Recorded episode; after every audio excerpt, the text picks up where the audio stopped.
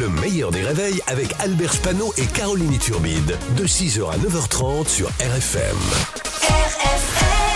Limité à 80, Pascal Atenza. 7h15, c'est l'heure pour rire sur RFM et c'est comme ça tous les jours avec Pascal Atenza. Bonjour Pascal. Bonjour Albert, bonjour Caroline. Salut, mon petit Pascal. On commence par euh, le procès à Marseille d'un dentiste qui a mutilé des centaines de personnes. Oui, il est accusé également d'une arnaque à la Sécu en ayant mutilé des centaines de patients en arrachant des dents saines. Les patients se sont retrouvés sans dents et en colère, ils ont dit ça suffit. et on est champions. en fait, il-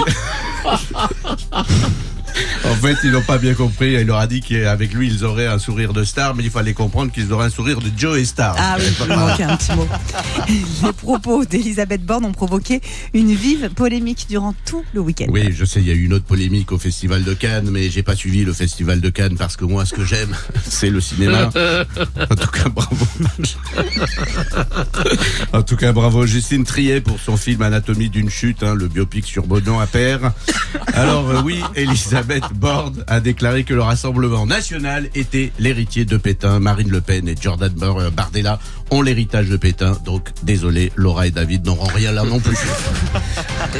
Et c'est reparti pour 15 jours de Roland Garros. Allez ces gens qui font ça. ça suffit. Avec cette phrase qu'on entend uniquement à Roland Garros et chez Éric Zemmour. Il n'y a plus de Français.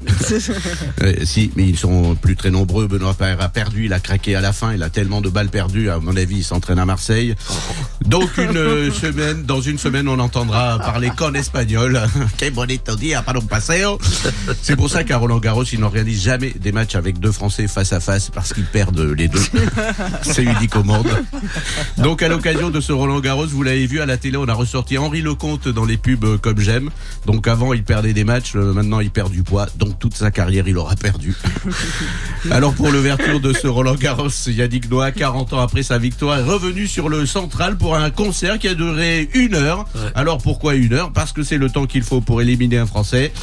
Mais euh, Noah est souvent revenu sur le central de Roland Garros pour ce qu'on appelle des exhibitions. Jean-Luc l'avait fait le pareil, mais devant les collèges.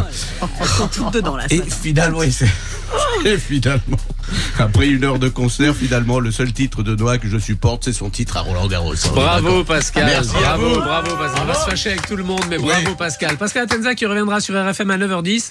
Ça nous coûte un peu d'argent, mais enfin bon. Le meilleur des réveils, c'est seulement sur RFM.